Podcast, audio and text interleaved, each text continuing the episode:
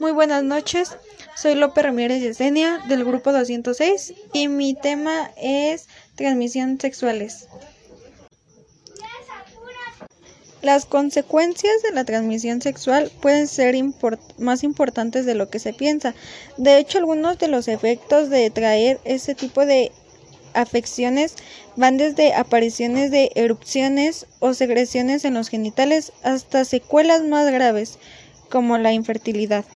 La causa del SIDA eh, es un virus de inmunodeficiencia humana VIH, es el virus que causa el SIDA.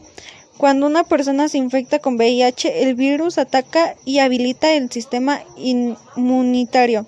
Los efectos de riesgo para contraer el VIH incluyen tener sexo anal o vaginal sin protección, consumir drogas o compartir agujas o jeringas. Las personas que pueden sufrir eh, van a tener área de dolor en el abdomen, circunstancias en el que se presenta el dolor, el tragar o, o tos seca. En el cuerpo se van a tener los síntomas de fatiga, molestar, pérdida de apetito, sudoración o sudores nocturnos. En la garganta se tendrá dificultad para tragar o dolor.